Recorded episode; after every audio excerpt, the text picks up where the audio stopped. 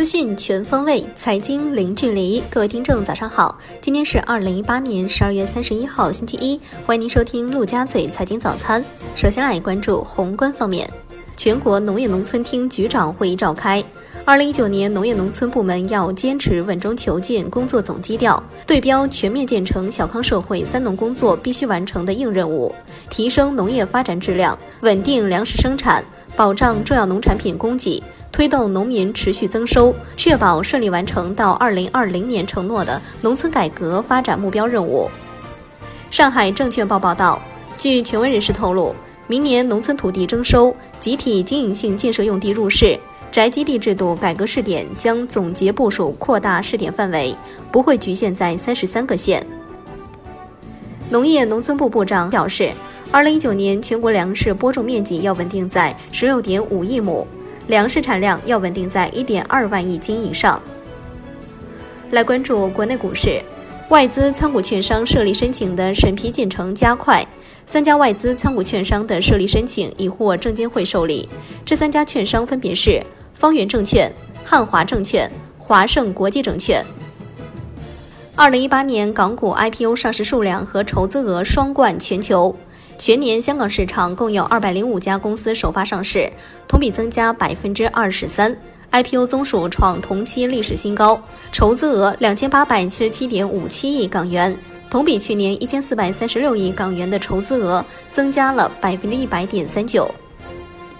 如是金融研究院首席经济学家管清友表示，A 股上涨需要很多触发条件，如流动性的改善、企业盈利的改善。股权质押问题能够得到比较妥善的解决，投资者对未来的预期变好等等，估值挤泡沫还没有结束，安全边际还没有找到。二零一八至二零二零年解压压力明显增大，成为一个新的堰塞湖。金融方面，深圳市基础设施投资基金揭牌成立，基金首期整体规模一千亿元，远期整体规模将达到两千亿元。中行行长刘连阁表示。中国推进高水平开放，银行业迎来难得的机遇。越是多方参与、多种融资渠道和模式，越是有利。要持续推动落实，还必须有第三方资金的进入，同时要能够审时度势，选准投资方向和区域。楼市方面，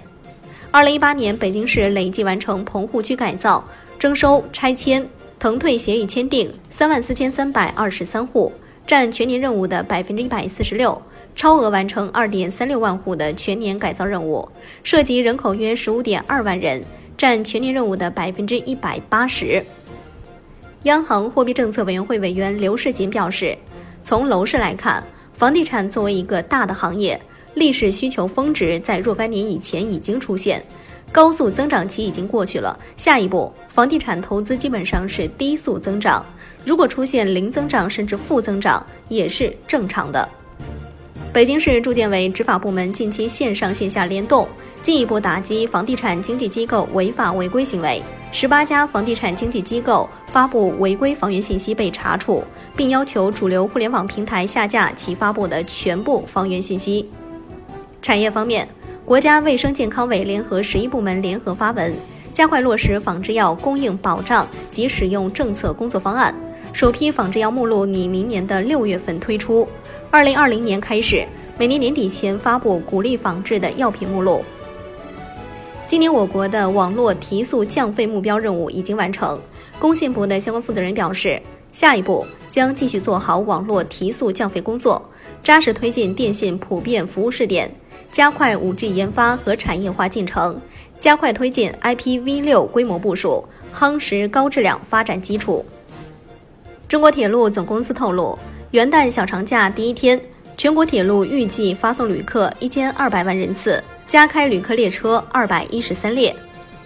海外方面，作为跨太平洋伙伴关系协定的升级修订版，《全面与进步跨太平洋伙伴关系协定》于十二月三十号正式生效。此协定旨在通过削减、撤销关税和开放市场，促进亚太地区区域经济贸易整合。加拿大皇家银行表示，加拿大央行可能会将下一次加息推迟到二零一九年的第二季度。来关注国际股市，贝莱德全球首席投资策略师理查德·特尼尔表示，投资重点应该放在股市，仍然关注现金流状况良好、持续增长且负债低的企业。此外，全球经济增长料将放缓，二零一九年企业利润将随着美国经济进入经济周期的后期。携程北京首家赴日旅游主题店近日开业。携程集团执行副总裁、旅游事业部 CEO 杨涛表示，预计到明年，携程旅游品牌线下门店将从目前的一千七百多家增加到三千家。外汇方面，央行货币政策委员会委员刘世锦表示，汇率适度波动是常态。如果中国能够实现中速平台上的高质量发展，从中期来看，人民币汇率还有一定的上升潜力。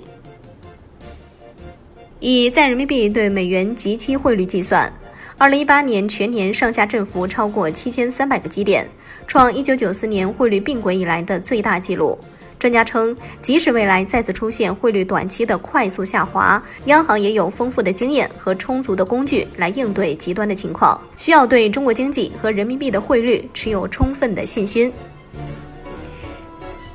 好的，以上就是今天陆家嘴财经早餐的全部内容，感谢您收听，我是夏天，下期再见喽。